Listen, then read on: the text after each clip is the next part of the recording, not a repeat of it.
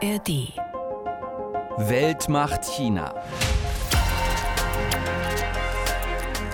现在马尔代夫队在两个边路，其实防守的空当啊漏洞非常大。非常大。李来头球点回来，杨旭漂亮，出界了，吴磊。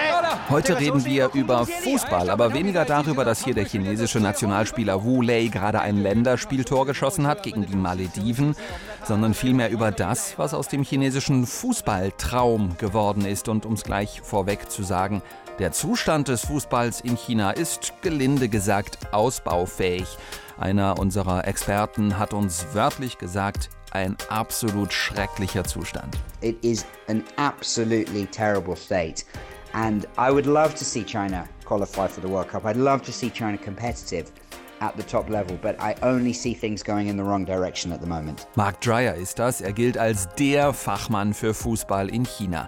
Zurzeit gehe wirklich alles in die falsche Richtung, sagt er. Und das, obwohl Chinas Fußballträume groß und umfassend waren. Ich bin Fußballfan. Der chinesische Fußball arbeitet hart für Erfolge, aber bisher waren wir nur einmal bei einer Fußball-WM dabei.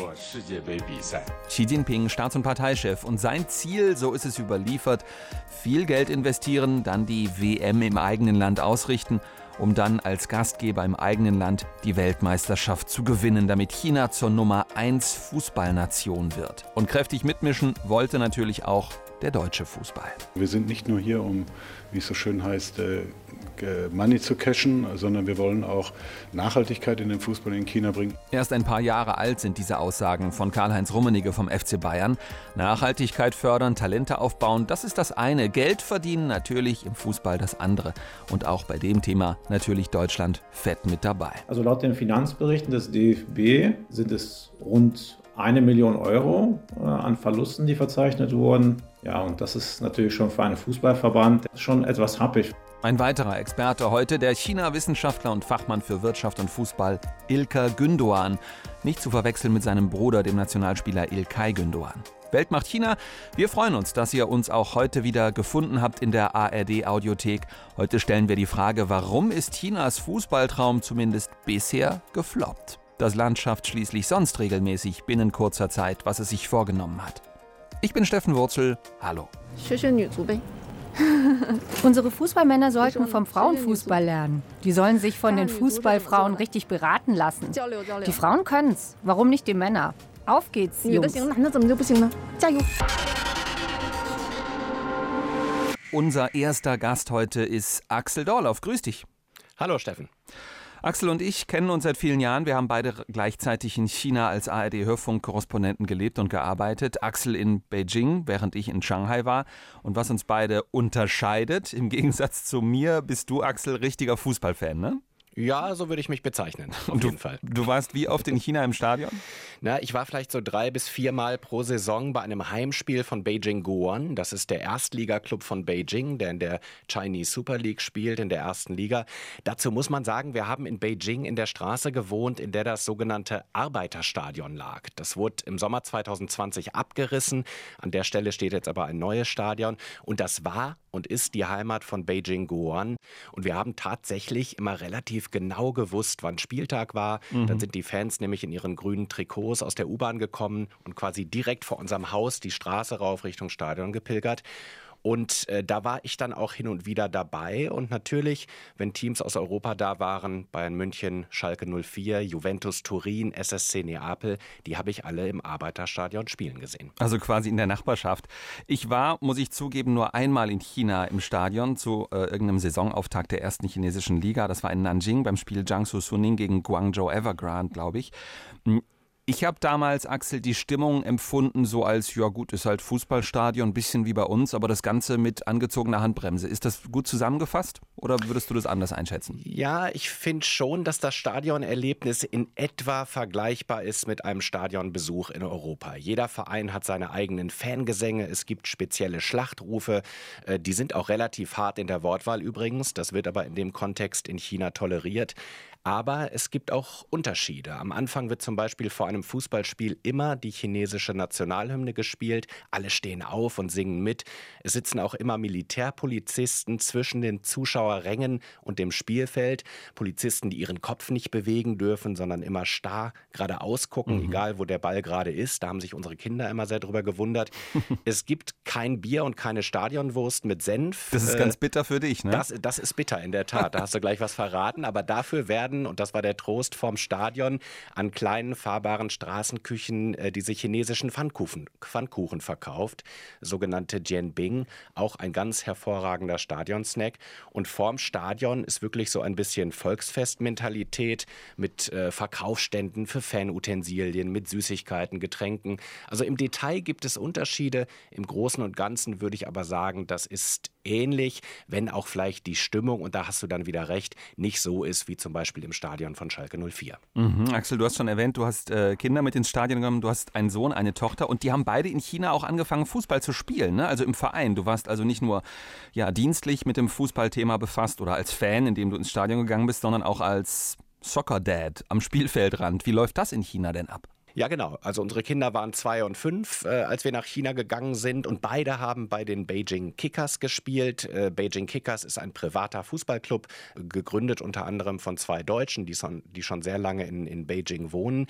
Äh, die mieten dann Fußballplätze in der Stadt und bieten Trainings an für Kinder von vier bis 15 Jahren. Da spielen auch viele Chinesen.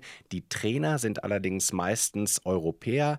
Äh, es gibt am Wochenende dann auch regelmäßig Turniere gegen andere private Fußballclubs auch so einen selbstorganisierten, naja, quasi Ligabetrieb. Aber es gibt in China, darauf kommen wir auch noch, keine offizielle Vereinsstruktur für den Jugend- und Amateurbereich, also keine Kreisliga, keine Bezirksliga, keine Landesliga, wie wir das kennen. Es gibt nicht in jedem Dorf Fußballvereine und Fußballplätze, so wie bei uns in Europa. Und man sieht auch in der Regel keine Kinder, die einfach mal so auf der Straße oder auf dem Bolzplatz kicken. Fußball hat kulturell keinen wirklichen breiten Nährboden. Und diese, diese tiefen sozialen Wurzeln, die der Fußball bei uns ja hat, mit Vereinen, die ja auch so ein sozialer Kit für die Gesellschaft sind, das äh, gibt es in China so nicht. Auch heute mit dabei ist wieder Astrid Freieisen, frühere China-Korrespondentin und heute von München aus immer noch viel mit China zu tun. Hallo Astrid. Hallo Steffen. Auch du, ähnlich wie bei Axel, nicht nur frühere China-Korrespondentin, sondern immer auch sportaffin unterwegs. Das kann man verraten, ne? Ja, total. Also zum Beispiel bei der Frauenfußball-WM 2007, da war ich drei Wochen lang im Tross der deutschen Frauenfußballnationalmannschaft durch China unterwegs. Ein Jahr später bei Olympia war ich auch dabei und dann auch wieder bei einem Länderspiel der Männer in Shanghai. Also ganz viel Fußball hat sich durch die Zeit gezogen. Lass uns mal Astrid einen Reality-Check machen in Sachen chinesischer Fußball, damit wir auf demselben Stand sind. Alle von außen betrachtet, wo steht heute der chinesische Fußball? Ja, leider nicht so richtig gut. Also schauen wir mal zunächst auf die Männer, die Nationalmannschaft. Die hat sich im Lauf der Jahre nur einmal qualifiziert für die WM. Das war 2002. Da gab es dann null Tore, null Punkte. Das war bitter.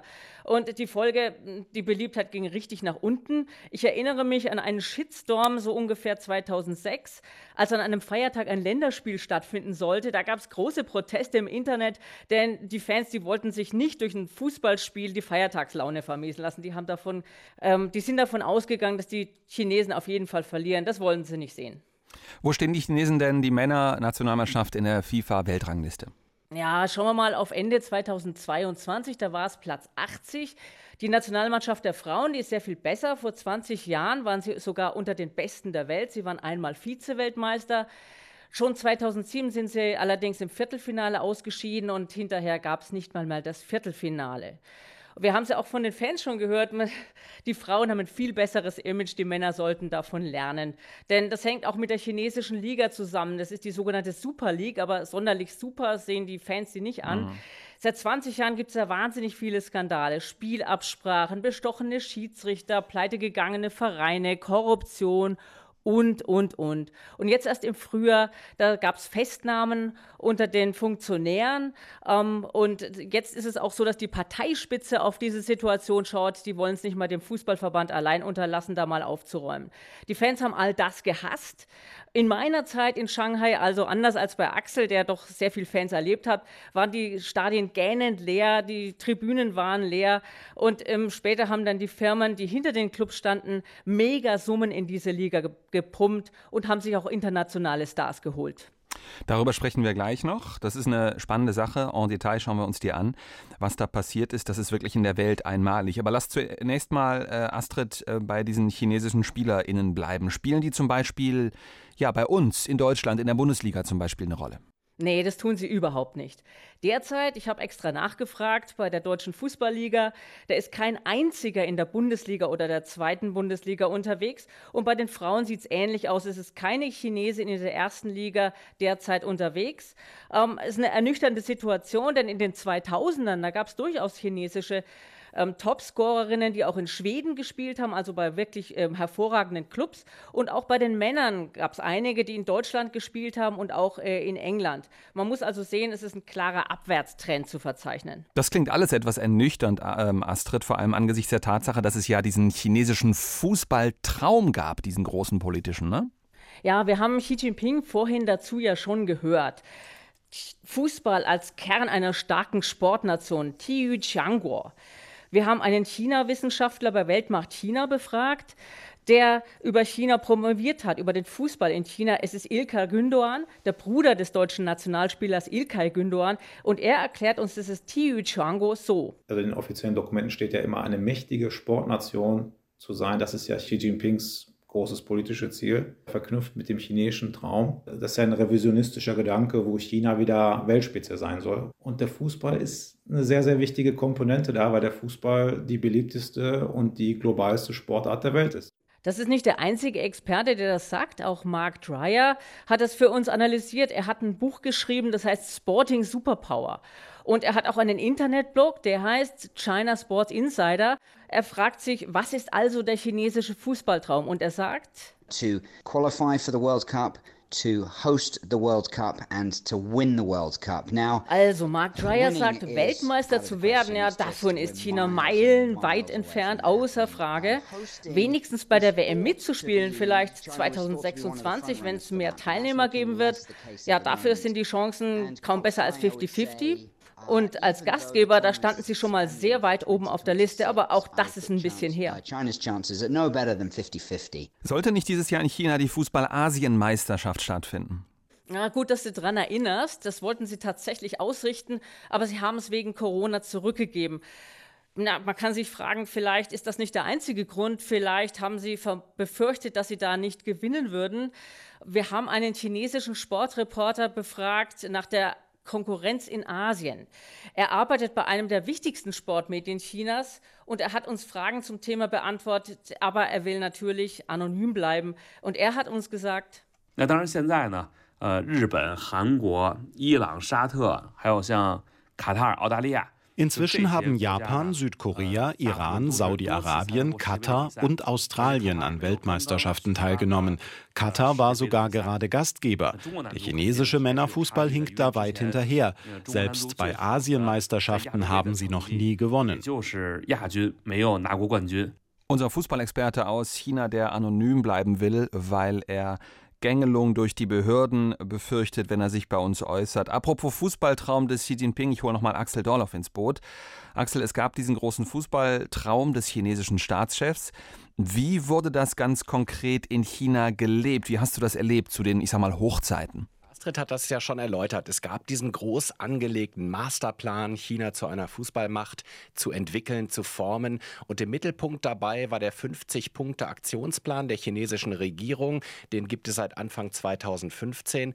Und der umfasst unter anderem 50.000 neue Fußballschulen, einen funktionierenden Amateur-Liga-Betrieb, 50 äh, Millionen Fußballer, so stand es da drin, sollten schon in wenigen Jahren Fußball spielen. Zu der Zeit gab es in China etwa 10.000 Aktionen aktive Fußballer in China. Wow. Es sollten neue Fußballplätze entstehen, äh, Fußballinitiativen an den Schulen sollte es geben. Also kurzum, China wollte eine Fußballinfrastruktur schaffen, die es bislang in der Volksrepublik so nicht äh, gab und gibt.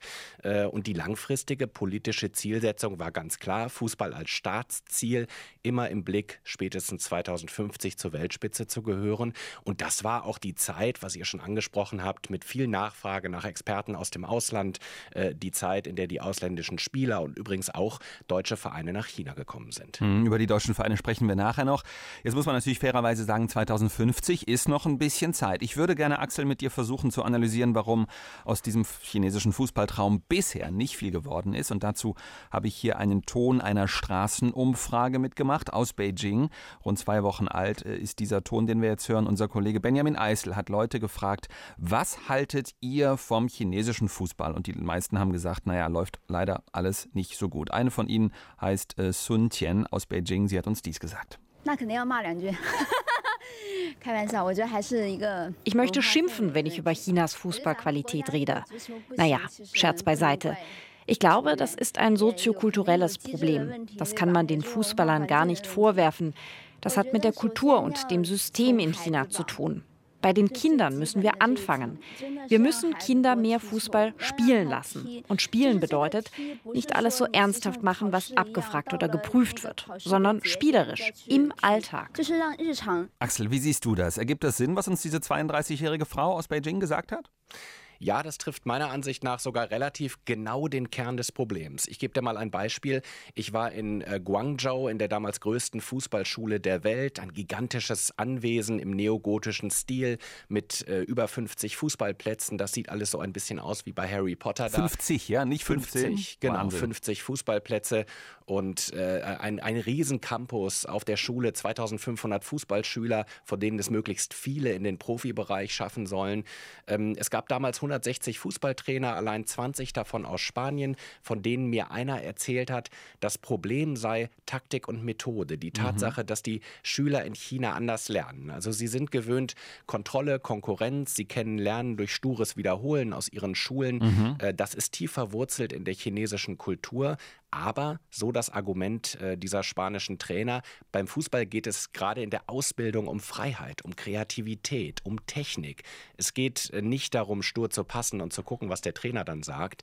Es sei also in China unheimlich schwer, über den Spaß und das Spiel zu kommen. Und es sei eine große Herausforderung, den Kindern beizubringen, selbst zu denken und zu entscheiden und nicht nur stur irgendwelchen Traineranweisungen zu folgen. Und wir haben an dieser Fußballschule auch den Englischunterricht beobachtet. Und der ist genau so. Da sagt die Lehrerin ja irgendwelche mhm. Sätze vor. Du kennst es auch. Und die Kinder in China sagen diese Sätze nach. Und daraus besteht der Englischunterricht. Und äh, das ist ja im Prinzip genau das, was die 32-jährige Frau aus Beijing auch gemeint hat, wenn sie sagt, lasst die Kinder Kinder spielen. Das klingt so einfach, ist es aber nicht. Hm, klingt wirklich einfach. Welche Rolle spielte und spielt denn die Politik deiner Ansicht nach in diesem ganzen Fußballbereich in China? Ja, die kommunistische Staats- und Parteiführung hat die Ziele ja von oben ausgegeben. Wir haben es anfangs schon gehört, Xi Jinping ist ein riesen Fußballfan selbst. Mhm. Und dann sind alle relativ unkoordiniert losgerannt. Das ist in China oft so üblich. Vor Ort muss das dann immer äh, interpretiert und umgesetzt werden. Äh, da hast du auch viel äh, bisschen Übereifer. Und wenn dann noch äh, viele dabei sind, die keine Ahnung vom Fußball haben, dann geht da auch vieles schief. Fußball ist aber halt mehr als nur ein ökonomisches Phänomen es reicht nicht, teure Kader einzukaufen und das alles auf dem Brett zu planen. Und insgesamt waren, glaube ich, viele gute Ideen dabei, aber es blieb zu politisch.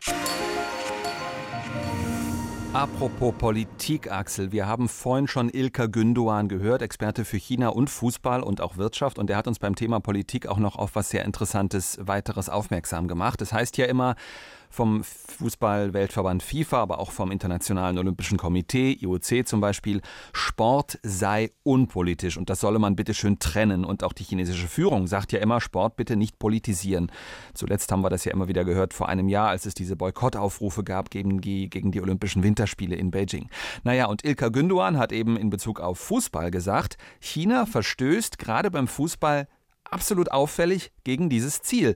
Politik und Sport bitte nicht vermischen, weil die Kommunistische Partei Chinas ganz direkt einmische sich in den Fußball, sagt er. Wenn man sich die Strukturen des Fußballs anschaut in China, äh, dass es beispielsweise innerhalb des chinesischen Fußballverbandes eine Parteizelle gibt, die die Geschehnisse ja, steuert.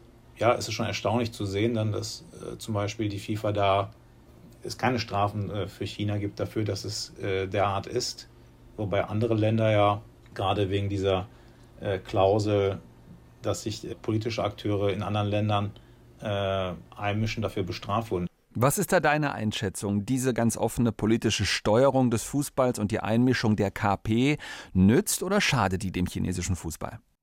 Ja, das geht schon in die richtige Richtung, was Herr Gündoğan sagt. Das ist mir äh, trotzdem ein bisschen verkürzt. Na klar, in China sind überall Parteizellen, in mhm. jeder Bank, in jedem Betrieb, in jeder Universität. Der Arm der kommunistischen Partei greift in China in jeden Lebensbereich, das wissen wir. Und das hat ja in den vergangenen Jahren auch noch eher zu als abgenommen. Und ich gebe Herrn Gündoğan aber recht, wenn man einen kompetenten Fußballverband einfach machen lassen würde, relativ unabhängig, dann wäre das vermutlich viel besser als diese strikte politische politische Steuerung. Zwischenfazit hier in Weltmacht China. In China geht es beim Fußball also noch mehr um Politik als bei uns, aber natürlich auch ums Geschäfte machen. In China wurden Millionen Milliarden, kann man sagen, für den Fußball ausgegeben, von staatlichen Stellen, aber auch von Sponsoren und privaten Investoren. Zum Beispiel wurden viele Millionen gesteckt in die Spieler. China war zeitweise fast so beliebt für internationale Spieler wie die Champions League. Nicht wegen der Qualität, sondern wegen der hohen Summen, die gezahlt wurden. Das muss man sich mal reinziehen. Was daraus geworden ist, klären wir jetzt.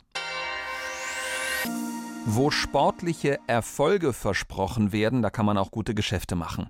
Gilt natürlich auch für die deutschen Vereine. Wir sind nicht nur hier, um, wie es so schön heißt, äh, Money zu cashen, sondern wir wollen auch Nachhaltigkeit in den Fußball in China bringen. Zwei Sportberater werden vor Ort sein, um Lehrerschulung zu machen, damit die Lehrer in den Schulen überhaupt mal wissen, wie bringt man den Fußball bei, sodass die Kinder überhaupt für Fußball begeistert werden, weil darum geht es in erster Linie. Aus unserem Archiv war das Karl-Heinz Rummenigge, FC Bayern im Frühjahr 2017 in Shanghai und Peter Hambüchen, damals Borussia Mönchengladbach, Ende 2018 ebenso in Shanghai. Zunächst mal Astrid Freieisen zu dir wieder.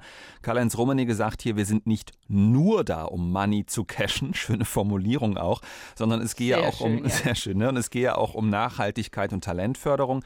Der FC Bayern hat dafür eben vor einigen Jahren eine Fußballschule gegründet in Qingdao, Mönchengladbach. Wir haben es auch gerade gehört, die haben ja Sportberater, Coaches nach China geschickt. Es ist glaube ich kein Geheimnis, das war alles nicht nur uneigennützig, oder? Nee, überhaupt nicht. Ich habe übrigens damals diese Sportschule in Qingdao bei der Eröffnung gesehen, sah sehr, sehr schick aus. Axel hat die Fußballinitiative in den Schulen ja schon erwähnt. Das Angebot, das dahinter gemacht wird, ihr, ihr bekommt unsere Expertise aus dem Westen und wir bekommen euren Markt. Den wollen wir natürlich haben, die vielen Konsumenten. Ja, also die Fußballclubs, die wollen alle was vom Kuchen abhaben. Sie verticken ihre Trainerberatungsexpertise. Sie wollen Fanartikel verkaufen, ein Fanbase aufbauen und auch diese pflegen. Der FC Bayern ist mit Freundschaftsspielen in China unterwegs und auch andere Bundesliga-Clubs haben mittlerweile eigene Büros dort. Natürlich sind es wieder die Bayern, aber auch Borussia Dortmund, Mönchengladbach, Wolfsburg, Frankfurt. Nur man muss sagen, die Wachstumsphase, die scheint vorbei zu sein, denn Schalke hat sein Büro kürzlich erst wieder zugemacht. Allerdings haben wir auch von einer Quelle aus dem Umfeld eines Bundesliga-Clubs erfahren, dass diese Clubs in China bleiben wollen, dass sie sogar jetzt nach Corona nun wieder richtig loslegen wollen und sie sind optimistisch. Warum, Astrid, haben sich deiner Meinung nach diese Hoffnungen bisher nicht so ganz erfüllt? Ich glaube schon, dass die Politik da ein Riesenproblem ist. Also ich schaue jetzt mal aufs Jahr 2017. Da war nämlich die chinesische U-Nationalmannschaft der U20 in Deutschland in der Regionalliga Südwest dabei, hat außer Konkurrenz mitgespielt. Es gab Tibet-Aktivisten, die demonstriert haben und sie haben sogar in Mainz eine Tibet-Flagge am Spielfeldrand aufgepflanzt. So ein paar Aktivisten waren das, ne, die da aufgekreuzt sind und demonstriert haben. Ja, das stimmt. Also es waren sicherlich keine Massenproteste, das kann man wirklich nicht sagen. Dennoch ist es zu riesengroßen Protesten auf Seiten der Chinesen gekommen. Die Mannschaft hat Deutschland am Ende sogar im Protest verlassen, denn ähm, der DFB hat ganz klar gesagt, hier handelt es sich um freie Meinungsäußerung. Das müsst ihr als Gäste in Deutschland bei uns aushalten. Die Chinesen haben eine Entschuldigung vom DFB verlangt, ob der DFB sich tatsächlich dazu hat hinreißen lassen, ähm, sich zu entschuldigen. Das ist nicht ganz klar, sagt Ilka Gündoğan. Er hat mir erzählt, wie politisch die Verträge mit diesen Verbänden formuliert sind. Ja, das ist ein ganz interessanter Punkt äh, mit den politischen Exit-Klauseln. Also das hat mir ein, eine Person erzählt, deren Namen anonym bleiben soll die aber auch im Fußballbusiness sehr stark verankert ist. Es sei wohl ja eine Art Norm, also normal, dass äh, chinesische Kooperationspartner sehr häufig wohl eine derartige Klausel reinschreiben in ihren Verträgen, falls es zu ja, politischen Kontroversen kommt, dass dann die Kooperation einseitig aus chinesischer Sicht beendet werden kann. Also wir können ja mal festhalten, es gibt im chinesischen Fußball sehr viele politische Fallstricke, die bis zu uns reichen. Es gibt äh, wirtschaftliche Probleme und es gibt dieses von Axel eben geschilderte Problem, dass, ja, man kann sagen, in der Nachwuchsarbeit oft eben das Spielerische fehlt, obwohl das so einfach klingt, sehr, sehr schwierig umzusetzen in äh, einem Land wie China. Es fehlt so ein bisschen die Freude am Spiel. Würde ich tatsächlich so zusammenfassen und man muss auch sagen, dass es für diesen chinesischen Fußballtraum wirklich fatal ist. Diese ganzen Skandale über die vielen Jahrzehnte. Die chinesischen Eltern wollen das überhaupt nicht mehr hören. Sie sind gar nicht scharf darauf, dass ihre Kinder über den Fußball in so einen Skandal reingezogen werden. Und sie glauben auch nicht, dass ihre Kids Millionen verdienen könnten als Profis. Jetzt gibt es diese ausländischen Stars in der chinesischen Super League, die zum Teil auch eingebürgert werden oder wurden wurden, damit sie dann mitspielen können und Tore schießen können für China. Diese teuren Einkäufe, was ist aus denen geworden? Ja, du sprichst tatsächlich äh, zu Recht in der Vergangenheit, denn diese Stars sind alle wieder weg aus China. Man hat 2019 die Gehälter extrem gedeckelt. Also da nahm natürlich die Attraktivität rapide ab und die Stars sind wieder weggegangen. Man fragt sich also, wie viel ist dran an diesem chinesischen Fußballtraum, wenn es dazu ähm, solche ja, Stars nötig hat. Was es aber natürlich fraglos gibt, muss man anerkennen, das ist dieser riesige Markt. Also wenn man Fußball weniger sportlich, sondern als Unterhaltungsindustrie betrachtet. Also ganz einfach gesagt, Qualitativ mag Chinas Fußball Mittelmaß sein, aber zumindest zum Geldverdienen reicht es ja noch. Zum Beispiel eben für die eben geschilderten deutschen Bundesliga-Vereine, die ja noch dort sind. Wenn die da eine Fanbase aufbauen, wenn die allesamt Geld für Übertragungen, Merchandise und so weiter verdienen. Wir hören hier nochmal Karl-Heinz Rummeniger aus dem Jahr 2017. Wir haben circa 136 Millionen chinesische Fans in diesem Land. So, wir haben hier Rummenigge gehört, 136 Millionen chinesische Fans. Wenn nur jeder Zehnte ein Trikot verkauft, dann ist doch super für den FC Bayern, oder? Ja, wenn es denn so wäre. Also als die Zahl rauskam, da haben wir uns schon gefragt, kann das denn überhaupt sein? Ähm, wir haben das angezweifelt und deswegen habe ich auch Mark Dreyer gefragt, was er davon hält als der große Sportexperte. Und erstaunlicherweise hat sich Mark überhaupt nicht mehr eingekriegt. Die Zahlen sind total aufgebläht, sagt Mark. 136 Millionen Fans für Bayern, angeblich mehr als 100 Millionen für Manchester United und das sind dann noch Liverpool, Barcelona, Real Madrid, Dortmund mit auch einer großen Fanbase in China und so weiter und so fort. Also wenn man sagt, dass die alle 100 Millionen Fans haben, dann reichen 1,4 Milliarden Chinesen nicht. Fazit, all diese Zahlen totaler Unsinn. Not all of them are soccer fans.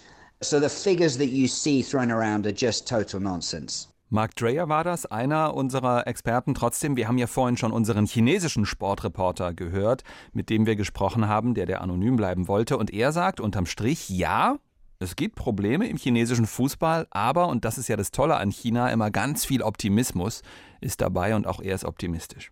在中国一九九五年之后出生的孩子，其实踢球的就很少了。Von den chinesischen Kindern, die zum Beispiel 1995 geboren wurden, spielen nur sehr wenige Fußball. Aber von denen, die 2005 geboren wurden, von denen spielen extrem viele Fußball. Die sind die Zukunft. Es gibt inzwischen sehr viele Nachwuchsturniere. Das Training ist viel besser geworden. Und was die chinesische Liga angeht, die Fans stehen hinter ihren Vereinen. Man spielt Fußball, man schaut Fußball, man redet über Fußball. Das Niveau wird schnell steigen.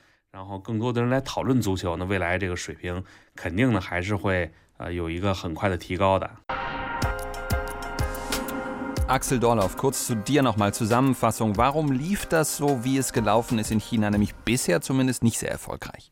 Ja, ich habe darüber in äh, Beijing in meiner Zeit des Öfteren mit Rowan Simons diskutiert. Das ist ein britischer Unternehmer, der seit über 25 Jahren in China lebt und im äh, Sportsbusiness arbeitet. Und der hat immer gesagt, die Umsetzung ging völlig in die falsche Richtung. Und äh, da stimme ich ihm voll zu. Es gab einfach zu viele verrückte, unkoordinierte Investitionen in die Fußballindustrie. Man hat Milliarden Dollar für Beteiligungen an ausländischen Clubs verschwendet. Äh, wir haben Städte äh, gesehen in China, die 100 Fußballplätze auf einmal bauen und dann gleichzeitig Volleyball und Basketball verboten haben, um Fußball zu fördern. Also es wurde sozusagen Krass. auch überdreht und das alles nur um einem politischen Gebot zu folgen. Aber sportlichen Erfolg kann man nicht verordnen, zumal nicht in Mannschaftssportarten wie Fußball. Und der andere Experte, Mark Dreyer, den wir befragt haben, der hat das ja so beschrieben. Also er sagt, China ist eine Top-Down-Gesellschaft, alles wird von oben nach unten entschieden. Was man aber bräuchte beim Fußball ist genau das Gegenteil. Von unten muss das heranwachsen. Und dieses Prinzip lässt sich nicht einfach ersetzen. Das widerspricht aber der Realität in China, sagt Mark Dreyer. Dass Xi Jinping Fußballfan ist, heißt, dass hier von ganz oben nach unten entschieden wird. Und China versucht hier zu wiederholen, was bei olympischen Einzelsportarten erfolgreich war, beim Fußball gehe das aber eben nicht. So, jetzt die Frage an den auch Optimisten Axel Dorloff, das weiß ich. Wird das noch was mit dem chinesischen Fußballtraum? Ja, da haben wir ja auch oft drüber diskutiert, Steffen, in unserer oh, Zeit. Ja. Und ich bin, ich bin jetzt mal kühn und bleibe bei meiner Meinung. Ich war ja da immer etwas optimistischer als du und sage ja. Äh, China hat oft bewiesen, dass es aus bestimmten Fehlern lernen kann. China ist ein Land, wo ganz viel Trial and Error passiert, wo man Sachen versucht und vieles auch nicht klappt und dann aber doch Unglaubliches äh, geschieht. Äh, fest steht aber auch, China ist ein kommunistisch strukturiertes Land. Äh, da lässt sich nicht so einfach etwas aufziehen, was dem Staat Konkurrenz machen könnte. Ich bleibe trotzdem optimistisch. Für unsere Abschlussrunde holen wir nochmal Axel Dorloff und Astrid Freieisen zusammen. Axel, zunächst an dich die Abschlussfrage. Was muss sich ändern, damit China eine echte Fußballnation wird? Ja, drei Sachen. Eins, es braucht äh, soziale Wurzeln, also die Schaffung einer Fußball- und Bolzplatzkultur. Äh, zweitens, es braucht einen wirklich großflächigen Amateur- und Jugendbereich, der relativ unabhängig von der Politik existieren kann und walten kann. Und drittens ein Umdenken im Erziehungswesen und nicht zuletzt auch im Sportunterricht und Fußballtraining. Also Selbstdenken, mehr Freiheit, mehr Kreativität, statt stur irgendwelchen Trainingsanweisungen zu folgen und nur durch Kontrolle und Wiederholung zu lernen. Frage an Astrid Freieisen. Wann wird denn China nun die WM im eigenen Land endlich ausrichten und gewinnen, so wie es der Staats- und Parteichef Xi Jinping angesagt hat? Also die WM im eigenen Land, wenn China denn auch tatsächlich möchte und will, das ist sicherlich eine Frage des Geldes, eine Frage der Verhandlungen mit der FIFA. Das sehe ich eigentlich schon kommen irgendwann. Ja, der WM-Titel, hm, also wenn all das eintritt, was Axel als Optimist jetzt ähm, vorgebracht hat, wenn China sich tatsächlich so verändert ähm, und tatsächlich so viele junge Leute, wie wir vorhin von unserem Experten gehört haben, ähm, beginnen Fußball zu spielen, dann kann es vielleicht irgendwann mal was werden. Aber ich denke, wir alle, wir werden es nicht mehr erleben, weil die Konkurrenz ist einfach riesengroß. Ja, und zum Thema Fußball noch eine These, die Roth-Kirchner aus unserem Weltmacht-China-Team neulich aufgeworfen hat. Und zwar ist es vielleicht einfach so, dass Diktaturen nicht besonders gut sind im Fußball? Fragezeichen. Sie meinte das eher spaßeshalber, aber ein Blick auf die FIFA-Weltrangliste zeigt tatsächlich, unter den Top 50 der Fußballnationen weltweit sind fast nur gefestigte demokratisch regierte Staaten. In Europa, in Südamerika, in Asien. Ausnahmen bestätigen die Regel, Iran und Ägypten zum Beispiel. Frage an euch, woran liegt das, dass China bisher nicht so mega erfolgreich ist in Sachen Fußball, obwohl das Land in so vielen anderen Bereichen inzwischen zur Weltspitze gehört? Weltmachtchina at rbb-online.de. Abonniert uns, schreibt uns gerne eine Bewertung, das hilft uns, liked uns und äh, hört euch gerne auch an den ARD-Podcast Dark Matters, Geheimnisse und Geheimdienste. Da geht es in der aktuellen Folge auch um China, um einen Doppelagenten gibt's wie auch uns in der ARD Audiothek und überall sonst, wo es Podcasts gibt. Das war's für heute. Mit dabei waren diesmal Astrid Freieisen vom BR und Axel Dorloff vom RBB. Zulmu von der Deutschen Welle hat im Hintergrund auch viel zum Gelingen dieser Folge beigetragen.